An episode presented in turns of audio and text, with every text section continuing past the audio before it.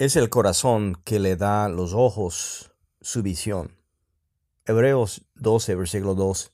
Fijemos nuestra mirada en Jesús, pues de Él procede nuestra fe, y Él es quien la perfecciona. Jesús soportó la cruz sin hacer caso de lo vergonzoso de esa muerte, porque sabía que después del sufrimiento tendría gozo y alegría, y se sentó a la derecha del trono de Dios.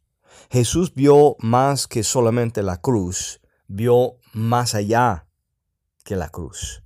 Jesús tenía la cruz por adelante, pero vio el gozo al otro lado del sufrimiento de la cruz. Tenemos que mantener algo vivo delante de nosotros y mantener algo vivo dentro de nosotros para poder alcanzar el propósito de Dios en nuestras vidas.